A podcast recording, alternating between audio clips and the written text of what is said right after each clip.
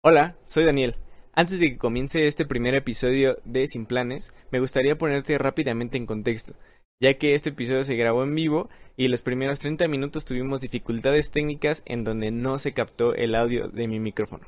Nacho y yo estábamos discutiendo el por qué la industria musical ha cambiado mucho la forma en que consumimos la música y cómo el Internet ha facilitado las expresiones artísticas de todo tipo. Todo esto con el fin de que tú como escucha reflexiones un poco y tomes todos estos insumos tecnológicos actuales a tu favor. Y que si tienes alguna idea, derribes todas estas barreras mentales y te lances a hacerla. El mundo necesita de tu arte. Sin más que decirte, espero disfrutes de este primer episodio y no olvides de suscribirte, seguir el podcast y acompañarnos en nuestros en vivos todos los sábados. Bye.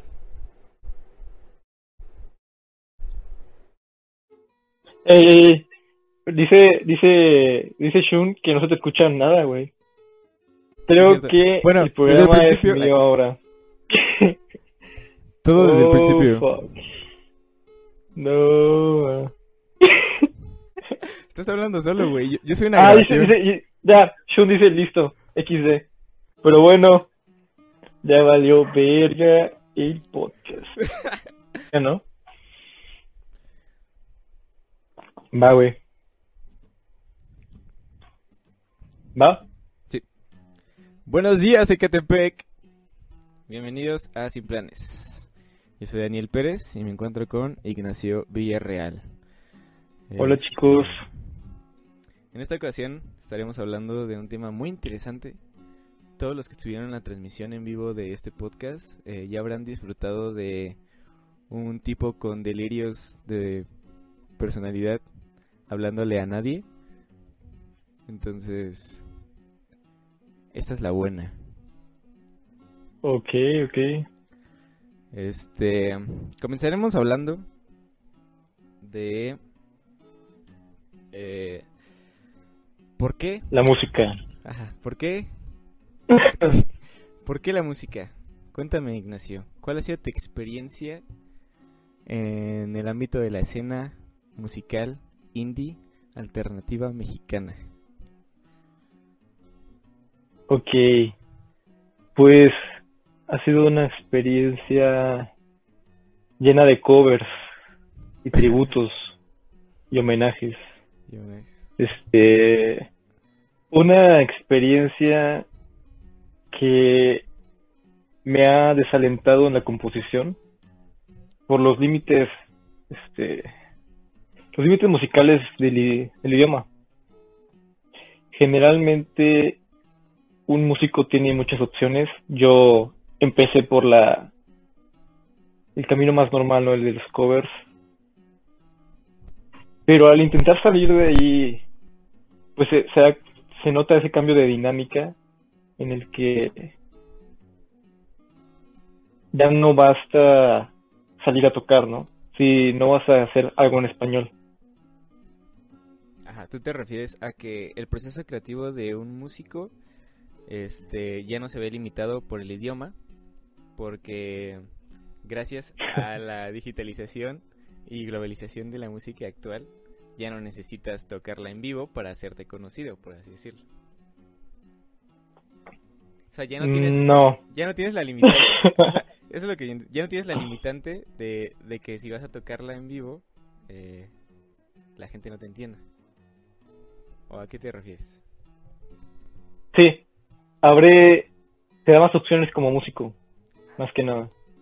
O sea, antes de todo esto, pues, ¿qué haces, no? Oh, fuck, pues, covers o componer en español, ¿no? Para luego tocar esa música en vivo.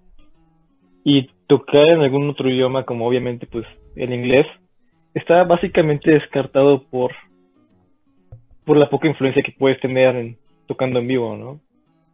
Este, ahora con todo esto, pues ya es mucho más sencillo hacer más Sí, cosas distintas. entiendo porque yo también soy compositor, músico, escritor, eh, autor, editor, productor. eh, bueno, ya. He hecho canciones, pues, y eh, pues, tenemos la banda, ¿no? Que es Between Orange Cities. Porque básicamente sin, sin ellos no estaríamos aquí. Eh, No habría podcast. no habría podcast. No habría nadie.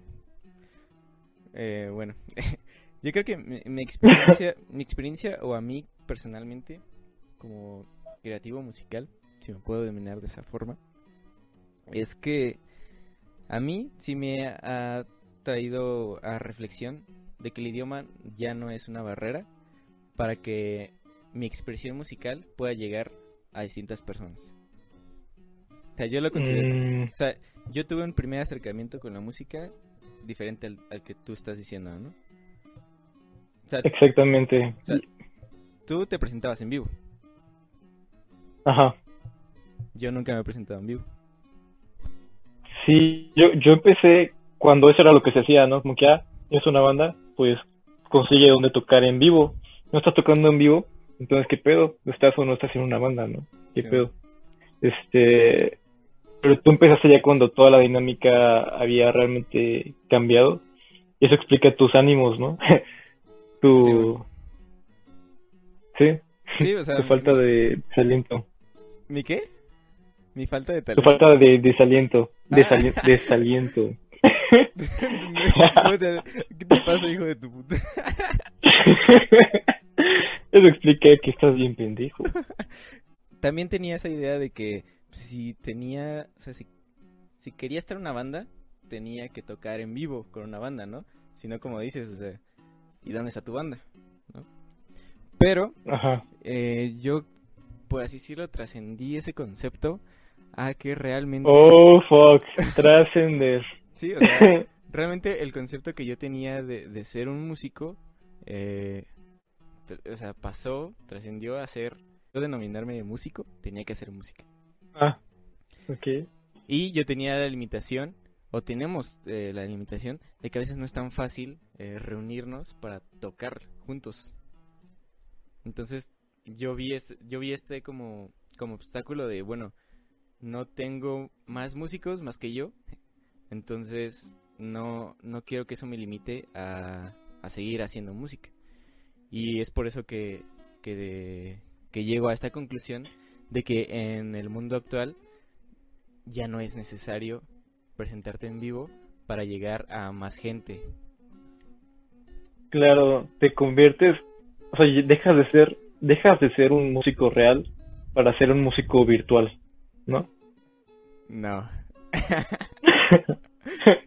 o sea, Dejas la realidad por la virtualidad, no, ¿no? creo que... Porque en realidad, ¿qué onda? O sea, es que sí, sí entiendo lo que dices. O sea, tu sí- música solo es real en otra realidad que es lo virtual, ¿no? Hasta ahorita. O sea, yo digo, o sea, para hacer música y presentarla a lo mundo, ya no necesito presentarme en vivo. Ahora, ya hice música, ya la gente la conoce y la ha escuchado, entonces ahora me toca a mí eh, buscar músicos para presentar esas Que lo canciones. Ajá. Bueno, o sea, para presentarlos. Oh, ok, ok. Lo que tú me dices me, me recuerda mucho a Justin Bieber. Tienes razón. Sí. Sí, sí. Y pre- precisamente Justin Sí. Bieber, Justin Bieber, o esta, este, esta concepción que yo tengo de la música, viene ligada a lo que hace Max Martin. A Justin Bieber. Ah, perdón. Sí, Max Martin. Porque finalmente Max Martin es quien hace las canciones a Justin Bieber, a Katy Perry, a Coldplay, Oh, fuck. a Bruno Mars. Ah, es que, bueno, es distinto músico compositor y músico ejecutor, ¿no? Ajá, o sea, es, es- ya está esta parte en la que el tipo este compone, se las da a ellos para que lo ejecuten eh, en una escena musical ya completa de que yo soy este artista y me voy a presentar aquí en vivo y así, ¿no? Eh, pero finalmente fue eso. ¿Por qué si Max Martin lo puede hacer, yo no? Ok. Entonces, Tu idea no es, o sea, tu idea no es estar en un escenario, sino estar tras bambalinas componiendo no, no, no. O y vendiéndole la idea a alguien más. O sea, para mí, para mí, eh, lo ideal sería presentarme en un escenario. O sea, finalmente, yo sí me considero, eh, o sea, yo soy intérprete musical porque sé tocar eh, varios instrumentos y me gustaría hacerlo frente a más personas. Pero, te digo, está esta limitante en el que mm, no se me hace, o sea, no se nos hace tan fácil juntarnos como músicos, encontrar un, un lugar que nos quiera aceptar para tocar ahí y aparte contra, o sea, que la gente vaya a vernos, ¿no? Ahora yo prefiero empezar por hacer música, presentarla al mundo y posteriormente, si todo está chido, ahora sí ejecutarla en vivo. ¿Sí me entiendes? Sí. O sea, esto está muy ligado a la forma en la que se consume la música eh, actualmente. Eh, Pero, sí. este, o sea, lo que no logro entender es qué parte de eso le quita trascendencia a la música que mencionas. Porque se vuelve de cierta forma más desechable. Eh, las composiciones musicales, para llamar la atención de la gente, tienen que ser fácilmente digeribles. Al ser fácilmente digeribles, eh, son también fácilmente olvidables. Entonces, te presentan una canción que al principio dices, ah, está chida, te hace mover la cabeza acá, todo cool. Pero eh, te aburres fácilmente. Entonces, ¿qué dices? Necesito otra canción. Y ahí está Katy Perry, ¿no? Con esta canción que se parece bastante, pero no es la misma. Y aparte, tiene su voz. Entonces, ah, chido. No sé si ya me Ok, estoy... yo creo que más que nada, es que sí te entiendo, pero creo que estás confundido. Porque, o sea, tus ejemplos suelen ser pop, ¿no? Música pop. O sea, me estás dando casos de un compositor que hace música pop, Sí, que sí es digerible y así, ¿no? sí. Pero me imagino que hay compositores de más géneros y el género le puede quitar lo digerible. No, no, no. sé. Eh, sí, o sea, por eso es lo que a lo que voy yo. Las gran, o sea, las empresas que están eh, queriendo ganar dinero de la música se van a las masas. Sea, ellos no van. Ah, claro, sí. Este es como, es como el cine. Sí, El, el típico, este, la típica, las típicas películas que solo son con el fin de entretener y venderse contra películas más independientes y artísticas, ¿no? es, es eso, que finalmente lo que vende es lo pop. Y lo pop actualmente es muy desechable. Ok, ok. O sea, yo creo que ha cambiado tan drásticamente la forma en que se consume la música que se vuelve tan desechable que tú escuchas una canción en un dispositivo que tiene una pobreza de calidad de sonido increíble, pero aún así está chida. ¿Sí me entiendes? Ok, ok, este es un tema en el que me gustaría que los que están viendo, si tienen alguna opinión al respecto, este, hicieran algún comentario Sí. para darle la contra a Daniel. Te iba a comentar que yo estoy un poco en conflicto con ese tema que me mencionas, porque en cuanto al cine, hay dos puntos de vista, ¿no? El, el cine independiente que quiere tener una libertad total narrativa, ¿no? Como que, ah, quiero contar el cine como yo quiera. Y los que están muy apoyados de cierta estructura, porque esa estructura está, este, comprobada que entretiene, ¿no? Entretiene al espectador. Sí. Y muchos, muchos ven eso igual como algo, el equivalente a la música popular, como que sería una estructura bien definida del cine, la Sí, sí, trama, para simplemente entretener, ¿no?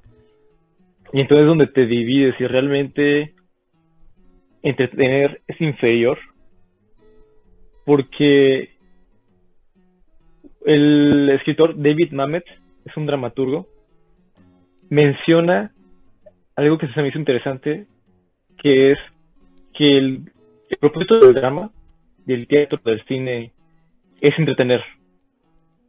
Y que esa, ese, ese objetivo de entretener es muy grande como para agregarle otras cosas, ¿no? Por ejemplo, si alguien quiere entretener, pero aparte quieres tener alguna postura política, ¿no? Alguna opinión filosófica o dar, dar a entender otro mensaje, Sí. como que se siente como, ¿qué pedo, no? Eh, ¿Qué estás haciendo, güey? Yo vine aquí a que me dieras una buena película, ¿no? No, no que me dijeras por qué partido votar o qué, cómo pensar, ¿no? Se siente como un tipo de engaño en sí. Así que estoy algo algo conflictuado en cuanto a eso. Es que, ajá, es que... Hace, hace, hace, hace poco vi una película de la nueva ola francesa de Godard Sí. que se llama Tout va bien. Y dije, ah, bueno, voy a verla, ¿no? Porque ese director es muy famoso por ser bad boy, ¿no? O sea, como que romper las reglas, hacer el cine como él quiera. Sí, Este, creo que fue Aristóteles que dijo, cada historia tiene que tener un principio, este, un nudo y un final, ¿no? Un desenlace. sí. Y Godard dice, sí, pero no necesariamente en ese orden. Como queriendo romper las reglas, ¿no? Sí, sí, sí. Y eso es lo que lo hace tan, tan aburrido, güey. o sea, eso lo hace realmente aburrido. Y la película que te menciono está cool, empieza bien, rompe las reglas, es novedoso e interesante. Digo, ok, eso se ve cool. Pero luego la trama es una crítica al capitalismo tan obvia, tan directa, que, que hasta me siento ofendido y engañado, no sé como que qué onda. O sea, realmente, ¿qué es que yo quiero ver? O sea, yo voy al cine o voy a ver una película para eso. ¿Sabes? Como, O sea, bueno, sí. o sea, yo quiero hora y media de que hables de cuestiones políticas y me hagas pensar de cierta manera. o- Bueno, es que sí, entra, o sea, sí se... O sea, tiene que ver mucho con el consumidor. En este caso, el consumidor fuiste tú. Tú ibas a ver una obra eh, con una propuesta que de cierta forma ha trascendido. ¿Sí me explico? O sea, finalmente... eh, o sea, yo, yo no estoy en contra, o no sé si, si me malinterpreté. Yo no estoy en contra de toda esta ola musical de la que estamos hablando. O sea, yo soy consumidor de, de toda la ola de pop. O sea, me gusta Bruno Mars, me gusta Bad Bunny, me gusta Katy Perry. Están chidas canciones. No, no estoy en contra de que se sigan haciendo así. También escucho música desde eh, aparatos con baja resolución de sonido. Y es lo que pasa también en la parte del cine. Finalmente tú dices, yo voy al cine a entretenerme, ¿no? O sea, yo, yo, quiero buscar eso en la película que voy a ver. Claro, y obviamente Pero espera, espera, espera. espera, entretener... en- eh, bueno, ok. A ver, ¿qué pedo? Tú, tú vas a- con esa mentalidad. Sin embargo, lo que te llamó la atención fue la propuesta del cineasta. Su ejecución Ajá. para ti no estuvo chida y no te gustó.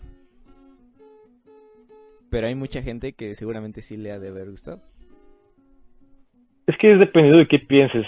Por ejemplo, me imagino de algo de que, oh, quisiera saber algo de política, ¿no? Quisiera reflexionar sobre eso. Yo no creo que él diría, oh, bueno, voy a reflexionar sobre película, sobre política, déjame, voy al cine. Como que, ¿qué pedo, no? Pues leo un libro o veo noticias, algo así, ¿no? No siento que sea el medio indicado para algo así.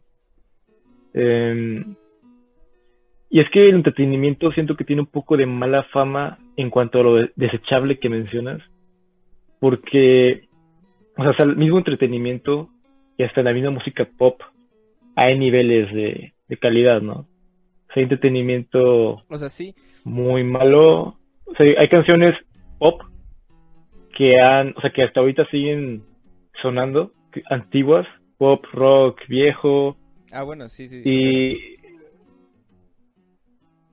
sí, solo siento que el entretenimiento ha tenido un poco una mala reputación por lo, por lo último que han sacado. Pero yo no creo que sea una mala idea que esa es la, la simple meta de lo que haces, entretener. Este, yo creo que el problema, por ejemplo, en este caso que te dije esta película, Tut va bien, problema es que es muy directo, es tan directo lo que te quieren hacer pensar y lo que te quieren transmitir que hasta resulta ofensivo, ¿no? Como que qué pedo. Déjame pensar tantito, ¿no? Hazlo un poco más indirecto. Ok, Como que siento que siento que el entretenimiento es suficiente. O sea, si te enfocas en hacer algo entretenido, lo que vas a vas a terminar con algo que tiene interpretaciones distintas. ¿Me entiendes? Sí. Como que, o que es una obra entretenida y alguien puede decir, oh, tal vez eso fue una crítica hacia esto, o tal vez este güey está hablando de tal cosa, ¿no? Pero realmente siento que si te vas por otro lado más allá de entretener, termina siendo muy una crítica muy directa, obvia, y lo obvio lo hace ofensivo. Mm, ¿Sí me entiendes? Como decir, ah, este güey está muy tonto, déjame, Sí, sí. te digo directamente y la crítica al capitalismo, ¿no? Ajá, Para que que- no pienses, como que, mira, o sea, tú lo ves como algo muy pretencioso. ah, no pretencioso, simplemente algo que no se supo ejecutar bien. Ok. O sea, yo creo, o sea, siento que si tienes la intención de algo, hacer algo político, no uses algo que debe ser entretenido. O sea, que cuyo fin es entretener. es que, Usa otro medio. Siento que el medio fue el equivocado. O sea, yo sí te voy a dar la contra en esta parte. Porque finalmente, eh, el cine, tanto como la música, tanto como las pinturas, es arte. O sea, es un arte que tal vez se ha des- despreciado a lo largo del tiempo por lo que hemos hablado de, de este arte desechable que se ha vuelto. Eh, sin embargo, no creo que sea la pieza fundamental de, del cine en este caso, ¿no? Tú dices, voy a, voy a ver una película para entretenerme. Está bien. Pero esa película te hizo, te hizo sentir algo, finalmente. No te gustó. Y te hizo decir, no me gustó. Está culera tu película.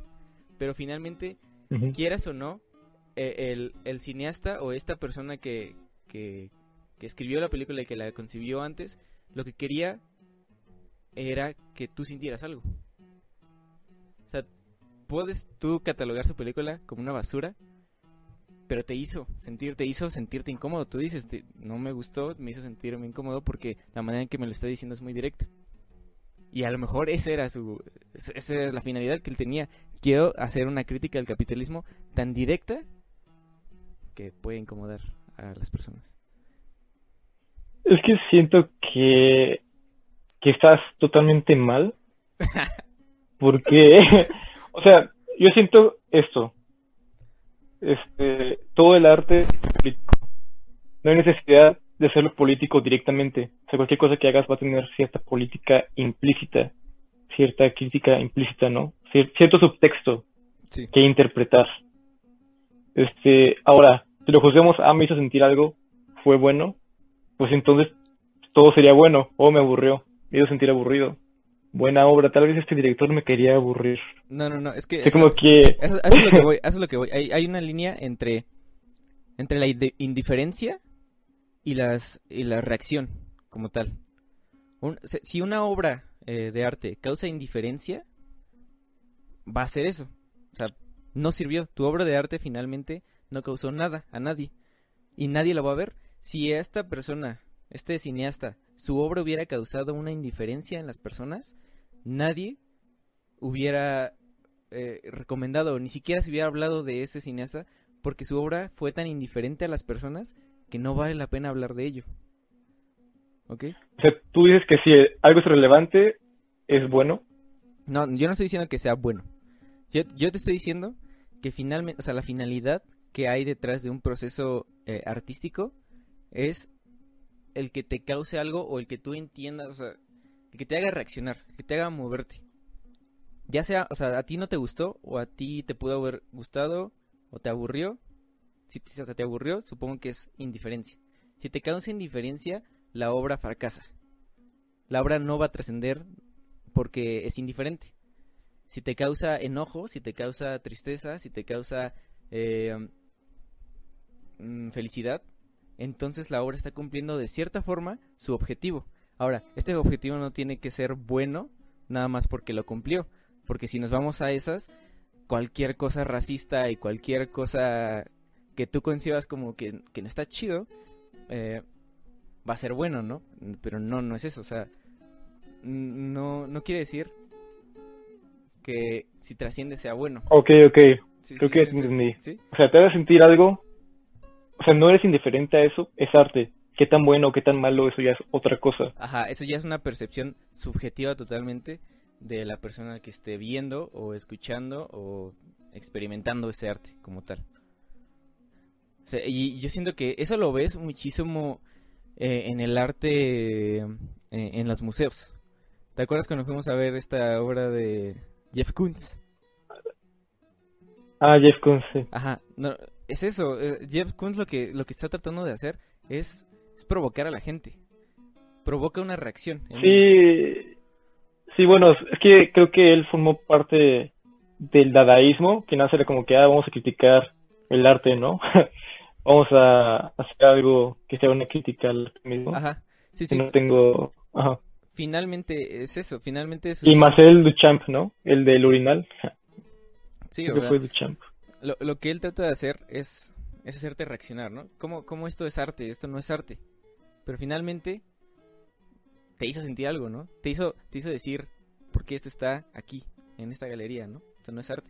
Pero tú lo puedes ver de otra perspectiva y decir, esto es arte. O sea, su propuesta de Jeff Koons, como propuesta, trasciende porque es arte.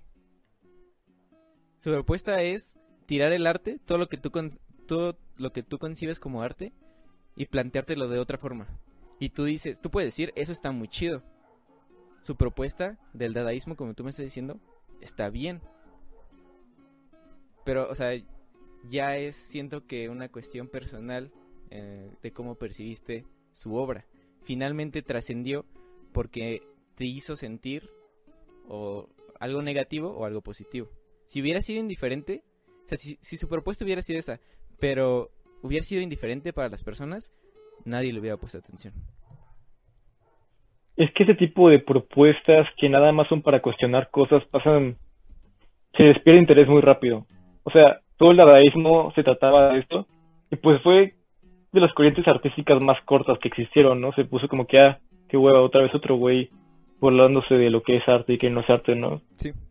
Como que, no sé, siento que más o menos esto es lo que hace este director que te mencioné.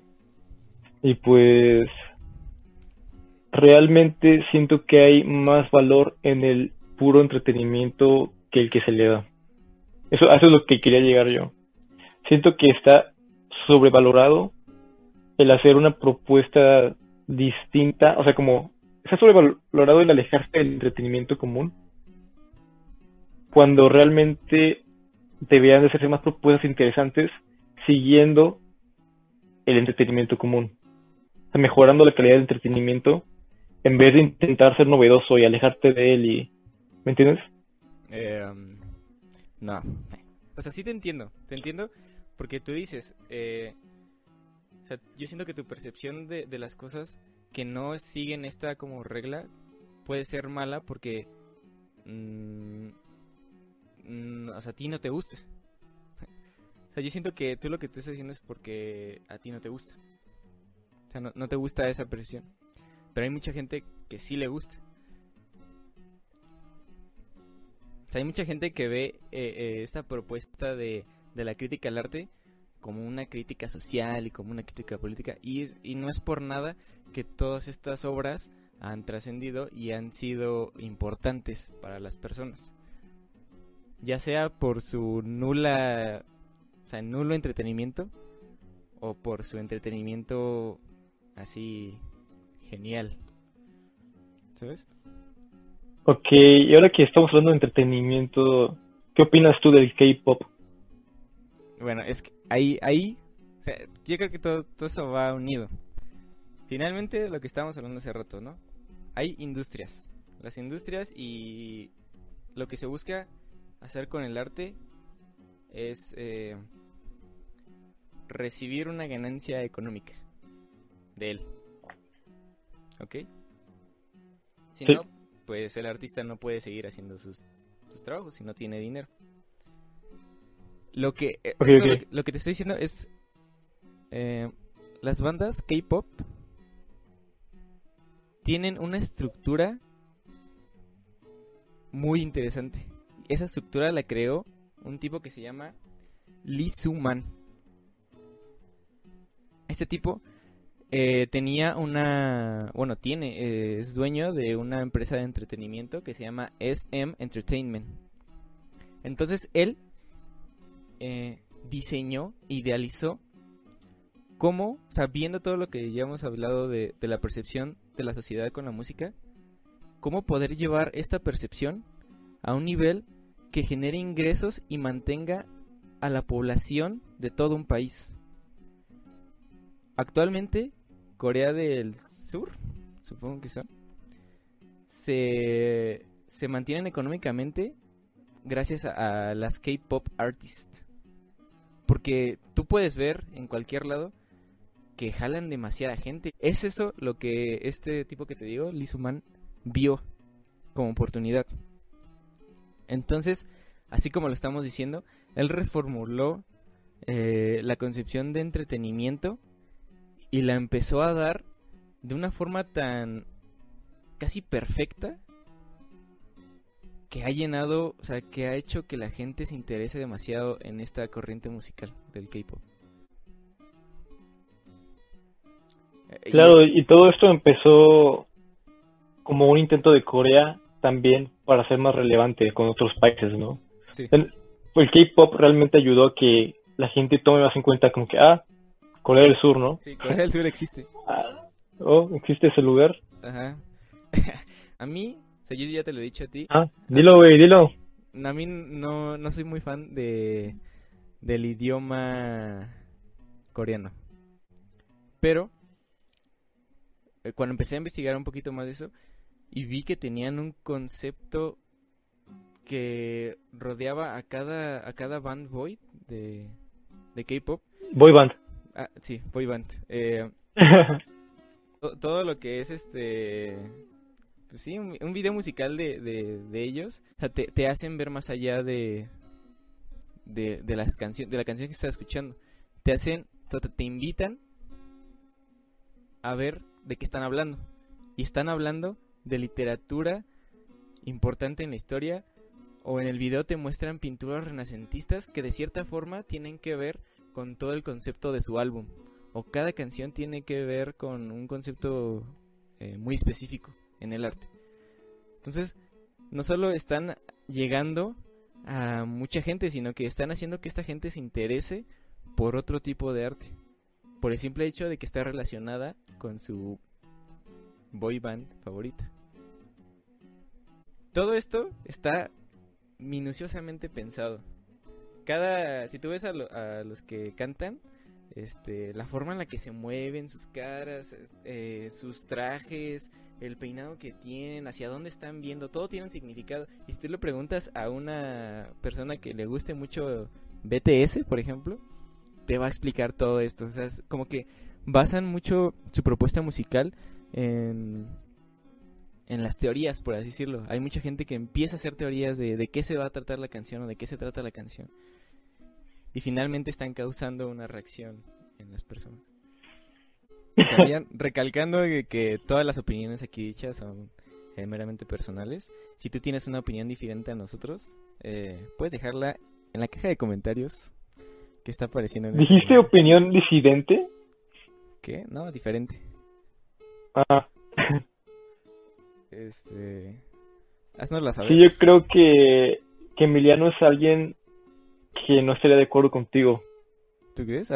Si, si Emiliano me está escuchando, por favor, quiero, quiero escuchar su opinión también.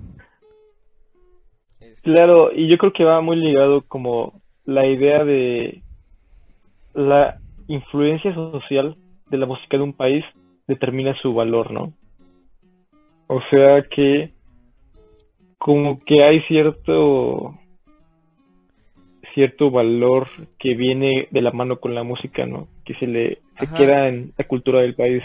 Pues de hecho, de hecho One Direction tengo entendido que esa boy band empezó obviamente con pop, pero al separarse, cada quien realmente siguió lo que le gustaba en cuanto a la música, ¿no? Sí. Sí, sí he Claro. escuchado, sí he escuchado sus, sus canciones como solistas. Y pero las de, ¿cómo se llama este man? Harry Styles. Es el chino, ¿no? Ajá. Ah, no es chino, creo que es inglés. Eh, es, el, es el más cool, yo creo. Este, así que los que nos escuchan, si quieren decir cuál es este su cantante favorito de One Direction, por favor, podrían anotar los comentarios. Harry, Harry Styles tiene la vibra de un auténtico bad boy, pero Niall Horan es más como que, oh, no soy, No. bueno musicalmente, pero soy muy tierno, ¿no? Tengo ojos azules. Tam- también de los que de los que se separaron y est- están chidas sus, sus canciones son de los Jonas Brothers.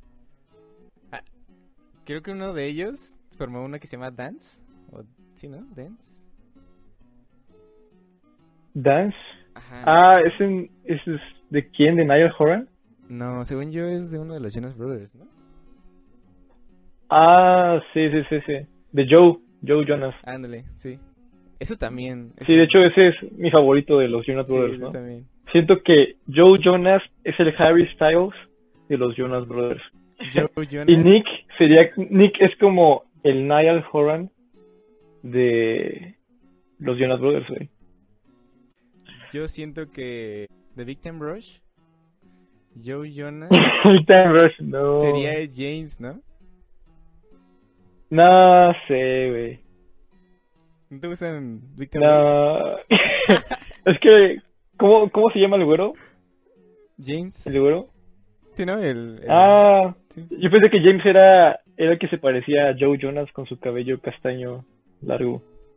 No. No, según yo no. O sea, el güero es... Es que hay dos güeros en Victim Rush. Uno es James y el otro es este... ¿Cómo se llama este? A ver, Kendall. creo que el güero es Kendall, güey. No, El güero es Kendall. No, pues, yo, yo estoy viendo aquí la, la información. Pero. James también es güero, Y- ¿no? Ah. Bueno, es que, ¿qué- en México, ¿qué es güero, no? Güero el es alguien- debate. Güero es alguien que tiene el pelo... El pelo rubio. Ok, ok. Entonces no, solo está Kendall. Ah, vale. Según yo recordaba a James con el pelo güero. Bueno, ok. Ya sabemos que no sabes nada de Big Time Rush. Este. Y Víctor Coronel pregunta: ¿Qué opinan del grupo Marrano? Son los dioses de la música actual, regional mexicana.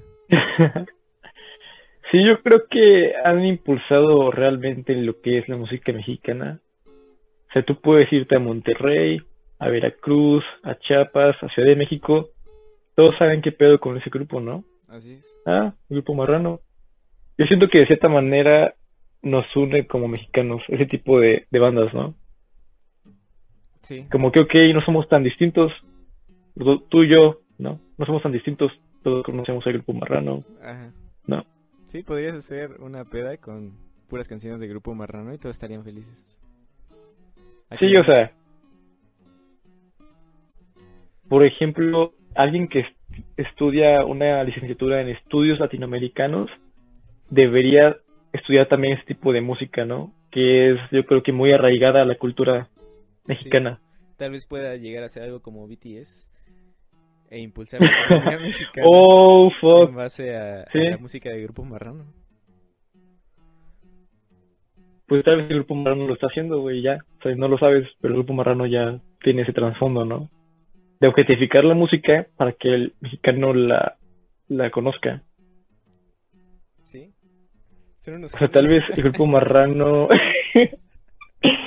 o sea, no importa de dónde seas, tú conoces el grupo marrano, tú lo has escuchado varias veces, te guste o no, y eso nos une a todos. Y lo tienes en una Y yo no creo. yo no creo que eso sea un accidente.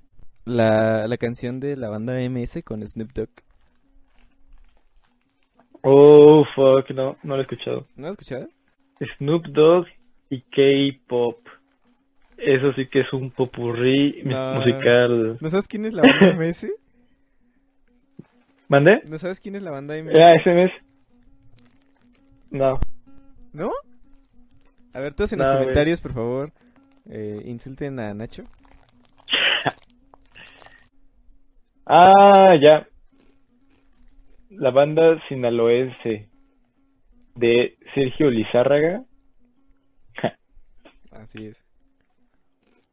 Oh, fuck. Con Snoop Dogg. ¿Tú te lo imaginas? Sí, fácil, güey. A ver, Ya soy bien tardado. Este. No. Entonces, a ver. Un final sería. Bueno, chicos, a mimir. Cuidan. La canción que están escuchando es también de Orange Cities. La voy a poner desde el principio.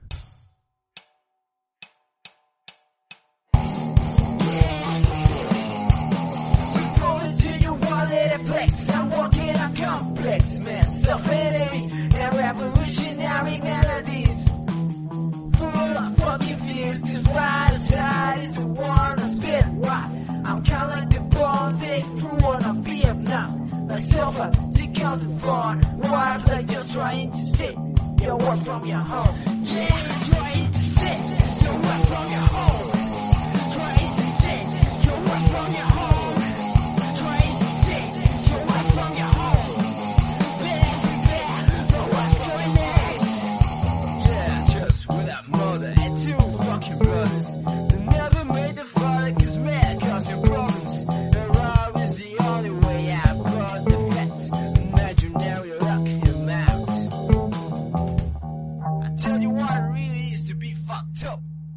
Yeah, I told you at the time I get up. Everyone wants to go out and have a glow. Suddenly they die and never had the story.